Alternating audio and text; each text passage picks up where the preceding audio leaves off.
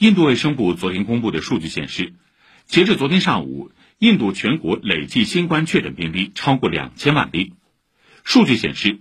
过去二十四小时，印度新增确诊病例三十五万七千二百二十九例，已连续十三天单日新增病例超过三十万例。